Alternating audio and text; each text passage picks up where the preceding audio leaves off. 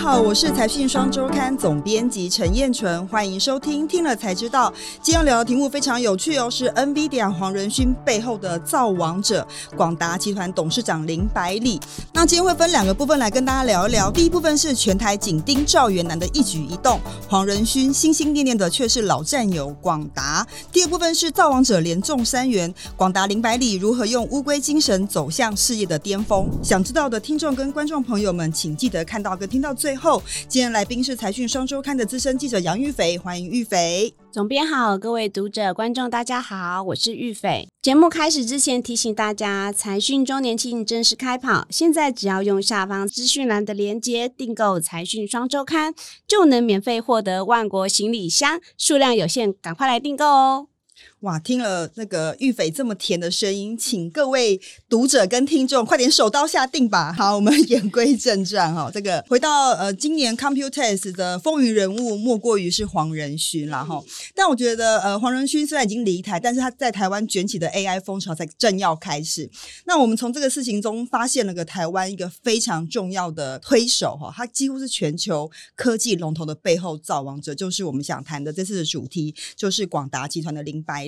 那我觉得第一部分先先聊一下，说到底广达集团跟 NVIDIA 的渊源，最早可以从什么时候开始说起？为何这次黄仁勋心心念念的就是这个老战友呢？其实我们这次可以看到黄仁勋就掀起了旋风嘛，不管他到哪里，大家就大批媒体跟着他。那台北电脑展开幕当天，就是他演讲完就马上带了一票人，就一路走到云达。的记者会的现场，那其实那个记者会现场其实它藏在一个很隐秘的地方，连入口处都非常不显眼。但是黄仁勋带着媒体一过去，就引起非常大的骚动。从黄仁勋跟那个广达的副董事长梁次正在互动的同时，其实就已经提到他们二十年前就开始合作了。二十年前那时候，NVIDIA 规模还算是蛮小的。对，他们就说，因为他们是老战友嘛，那。在谈的当下，才发现原来那时候讲 AI 生成伺服器，因为你知道今年就是 Open AI 的那个 Chat GPT 非常的火红。从二零一六年那时候，就是黄仁勋就带着第一台 AI 伺服器送给了那个 Open AI，当时还是那个创办人是马斯克，对，然后他那时候就讲说那一台 AI 伺服器就是广达做的。对，这张也是有一张照片，是非常有纪念价值的照片。这次我们也刊登了。好，就是说，原来广达跟 NVIDIA 虽然在二零一六年把这个产品交出来，但它前置一定有非常多的研究跟共同合作开发的时间点嘛，所以算是看得非常非常早。因为老实说，我非常印象很深刻是，当林百里在讲云端伺服器的时候，其实很多人是听不懂的。对，大家不晓得到底什么概念啊，什么叫做 AI 运算，大家都听不懂。没想到他到那个时候就已经开始默默布局哦。对，没错，因为其实林百里有提到，他那时候一开始就创业的时候就非常坚持 PC 是应该要移动的，所以他非常坚持做 notebook，就是可以移动的。然后那时候他的客户连 Intel 都不相信他，但是 Intel 到最后不到一年居然做出 for notebook 的 CPU。其实到最后，你看现在人手一台，那时候其实也有人说，哎，那以后有没有可能有东西会取代 notebook？他那时候就讲到云端。他就说，因为大家都要移动，所以要怎么让这个移动工具更有强大的功能，其实就是要靠。所有的资料的运算，帮你解决很多的事情。所以为什么这次大家有讲到像 age 啊，然后还有很多 AI 的推论啊，在他创业的时候，其实他就想到这些。那他两千零四年的时候有去 MIT 麻省理工学院取经，他就觉得，因为科技毕竟是始终是来自于人性，他是要为了更便利嘛，所以他一定要先去了解以后人类生活的一些发展或者是相关的商机。所以他很多的想法。法其实都是从 MIT 那边触动而来的。这次我在这个文章里面有读到玉斐非常生动的文字，他形容到一段，他说广达呢，或者是云达了哈，这跟 NVIDIA 的合作，他说一路以来是培养出革命情感，让双方的团队置身在彼此的总部的时候，就好像在自己的公司一样，代表说他们真的是合作的非常的密切。那那到底林百里是怎么样看到这样的这个趋势？他为什么这么早就愿意投入这个部分呢？因为他。他本身就是一个工程师，所以他对于 AI 这种新科技，他一直怀抱着很大的热情。而且，其实你从黄仁勋一路以来，其实，在 AI 早就已经是他的所有产品的 roadmap 的其中。很重要的一块，所以他们两个对于 AI 科技的衍生跟应用，其实想法是非常的谋合的。了解，所以应该这样讲说，如果没有广达，或许也没有 NVIDIA 现在的这个成就，所以它几乎是兆元市值产业背后最重要的推动者。那除了早期的这个 AI 的伺服器之外，到现在还有什么新的产品是跟广达共同合作开发的？如果是最新的话，当然。现在几乎所有 NVIDIA 推出的晶片相关的，就是模组啊、主板啊、到机柜啊，广达其实都有涉略。那如果是最早，当然我们刚刚提到的就是 DGS 第一台的那个 AI 超级电脑，就二零一六年那时候就是广达。那现在最新的其实也是广达做的。那还有像现在 AI 有分很多种嘛，其实像最早的像脸书的。B t r o 的那个推论伺服器，还有像 NVIDIA 它推出有一系列那个 Tesla P4 的那个波形 EU 的伺服器，最早也全都是广达这边负责的。所以其实广达跟 NVIDIA 合作真的是蛮久的。但事实上，因为最近 AI 伺服器非常热嘛，大家都在想说，哎，到底各家的 AI 伺服器占比有多高？就我们赫然发现，原来广达的 AI 伺服器已经占它伺服器出货量的一半呢。对，研究机构一开始都说 AI 伺服器大概占全部的伺服器的出货量，大概有一趴的，有两趴的，有五趴的，其实都非常非常少。所以那时候一开始，Chat GTP 火热的时候，其实大家还没有感到那么的兴奋。那随着当然是 NVIDIA 股价一直暴涨之后，但回来看到台湾的供应链，那那天你也知道广达一向都是比较低调嘛，所以我们只知道它是北美四大 CSP 那个云端。资料中心大厂的主要的供应商，但是我们从来不知道它 AI 伺服器占多少。那这一次就是云达科技的那个总经理杨启令就在记者会回答说是五成的时候，我们全部人就啊，原来比重这么高。它真的是一个默默鸭子划水耕耘多年的公司，因为我觉得其实大家都知道说投资市场非常多这个话题，但真正落实在业绩里面，我觉得广达林百里这这家公司真的是呃算是非常脚踏实地在做这件。情，但我觉得有趣的是什么？就是说，我们发现这个广达除了是 NVIDIA 背后的造王者之外，基本上广达今年已经三十五年了。如果翻开它三十五年的发展过程，你会发现它是其实是不同阶段全球科技龙头背后的造王者。从刚刚其实玉斐已经有分享过的，从早期的 Notebook。到后来的云端，到现在的五 G 加 AI，基本上都有广达的身影。哎，这部分要一定要请这个玉斐来分享一下。对，因为林百里很早就开始讲，从 Notebook 一路又讲到 AI 嘛。那比较特别是今年他们五月六号的三十五周年家庭日，他第一次就是非常的骄傲的跟他们台下所有的同仁们分享说，他们已经是连中三元了。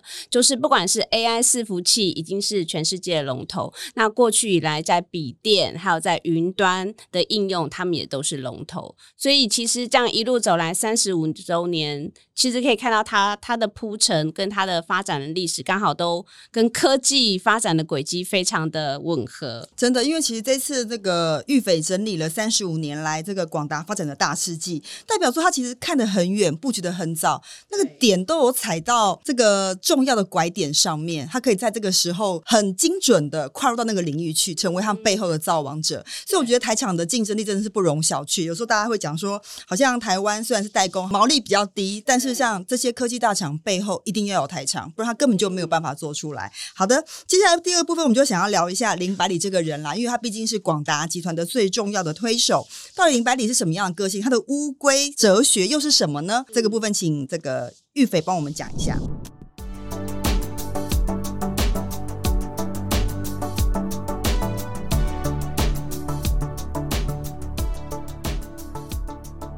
因为他一直就是说他是工程师嘛，所以他有工程师的热情跟执着，然后还有很多的好奇。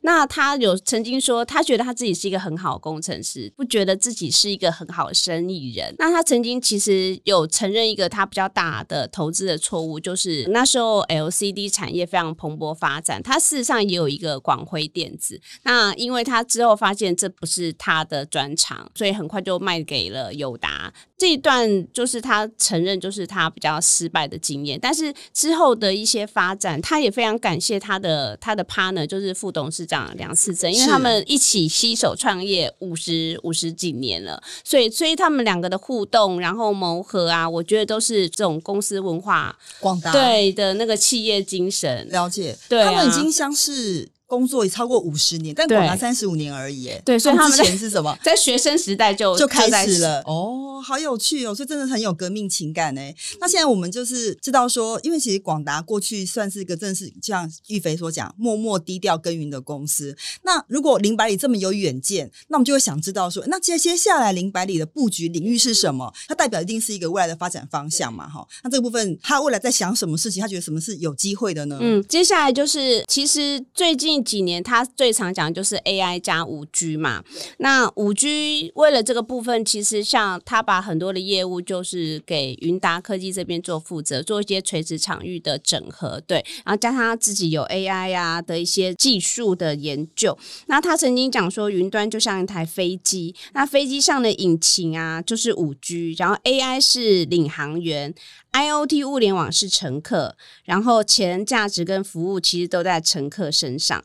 那他把这些串在一起，就是进行他下一步，就是第三次的转型。那他有讲说，其实基本上 AI 加五 G，他们已经锁定三个应用。第一个就是智慧制造，我觉得智慧制造所有的电子五格其实都非常擅长。然后因为他旗下有一个达明机器人嘛，就是广明转投资的，他是做协作机器人的。因为一般来讲，大家觉得协作机器人应该都是欧美大厂品牌，那它是台湾唯一也是第一家的品牌厂商。那除了他们自己的林口啊、桃园啊，很多工厂都使用，其实他们也有跟其他的产业做合作。嗯，这是第一个部分，智慧制造的部分。那就我所知，基本上呃，整个广达集团在医疗部分的布局也非常非常深诶。它几乎近年来林百里出席的重要场合都跟医疗有关系。他说他大概花了两年的时间，才终于听得懂，就是医学的语言是什么。对，但是他就是觉得医学这个东西，就是每个人都需要以后的智慧啊、精准医疗，所以这个部分他们也跟。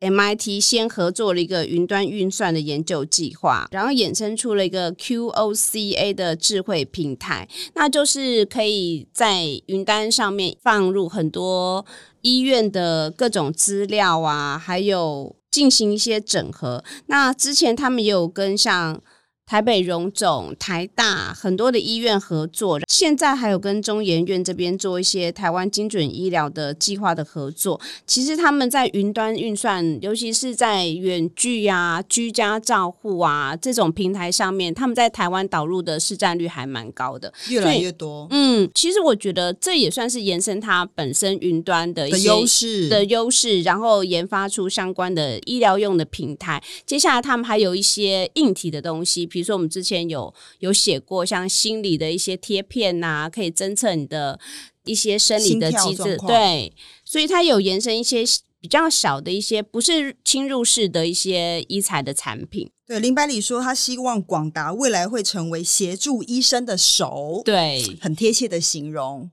对我，因为我觉得，毕竟医疗是大家越来越进步，大家人力也越来越少了，所以如何利用科技的力量来提高它的治疗效率，这是一定必然的趋势。那我想广达在这个部分一定会多加的琢磨。第三个部分，我觉得更应该请玉斐多聊，就是有关于智慧移动的部分，因为相信很多人不晓得，其实广达默默布局自驾车也非常久了。没错，这是林百里自己讲的哦。他说他两千零七年的时候就已经帮 MIT 的自驾车做里面的电脑了，好车用电脑。那时候大家对这家车还没什么概念呢、，对，它还是那个 concept，人家说那个概念验证的时代。对，所以你看他那时候他，他其实我就觉得运算这个东西呀、就是在它的核心的一些商业跟基本的技术的一些价值所在，所以它从运算再去延伸，可以 gain 到什么样的市场？所以车用电子一直来讲，你看从两千零七年这样一直布局，然后 Tesla、通用其实都是它的主要的供应商之一。所以今年我觉得在法说会的时候，他们财务长就很难得对于车用电子这边他是非常乐观的。他觉得因为前面的认证时间真的很长，今年终于可以到比较稳定出货的阶段，而且一旦出货，可能就是十年、五年这样子对，的是很时间稳。定的。，对，所以他非常难得，就是讲到车用电子加上一些些电脑相关的这些产品，明年有机会可以达到一成的水准。哇，这个嗯真的是广达，真的是比较务实的、平时踏实的作风。哎，就是说，他当他这个还没有具体之前，基本上不太会对外轻易讲，但一讲的时候，就已经有业绩会进来了。二零二四年的时候，车用电子的营收占比将超过广达的百分之十，这是一个非常大的数字。哎，对，所以我觉得就是他默默的开始在把他的一些产品结构再做一些调整，然后以他既有的优势再去延伸他觉得有机会的地方。嗯，所以我觉得广达集团的未来发展蛮值得大家期待的。嗯林百里讲一句话，我觉得超级认同。他说：“我们虽然是乌龟精神，但我们只要比别人快一步就好。”好，嗯今天非常感谢这个呃玉斐的分享，广达的故事，我觉得真的很值得投资人持续的关心。节目的最后，我们来念一下财团在听了才知道第一百三十九集，润泰双雄还能存股吗？南山人寿何时能够上市？一窥银眼良的豪赌策略里面的留言。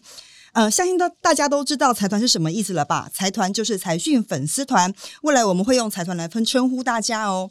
好，这位呃 Aaron 吗？哈，他说巴菲特的公司是不配息的，是否看见了未来？这和尹先生很多公司很多相似的地方。其 EPS 一查也是很吓人，不知道尹先生是否有从巴老爷那里取得一些灵感？好的，这个其实我上次内文里面大家有提到啊，就是说事实上这个润泰信、润泰全已经要转型成个投资公司控股的概念，所以当然是希望可以这个给投资人不一样的期待。但当然了，现在就是这个南山人寿的上市时程。大家非常关心嘛，其实股东会也才刚结束，所以依照公司的说法，他们是有想往这个方向去，但到底有没有办法做到呢？我觉得这个可能需要时间再观察。好，第二部分我请玉斐念一下。这位读者留言朝 CL，他说：“宝成一样投资南山，股利却没有减少啊。那因为其实这个两家公司，应该说三家公司啊，宝成跟润泰双雄的资本结构不太一样，所以它会影响到润泰双雄，未必会影响到到宝成。所以这个其实我们在内文也有提到，这个欢迎这个读者来多多探寻跟多了解状况，因为毕竟呃，你投资润泰双雄跟投资宝成，基本上润泰双雄已经变成一个投资控股公司了啦，所以它当然受到南山的影响会比较大，会比宝成大很多哈。这个部分就可以值得投资人来好好关心一下。好，今天非常感谢大家的收听，也感谢玉北的分享。YT 的观众，请别忘了帮我们按赞、订阅以及分享，也欢迎多收看我们其他的节目。呃 p o d c a s t 的听众，请欢迎留言给我们，也可以给我们五颗星。听了才知道，我们下次再见，拜拜拜拜。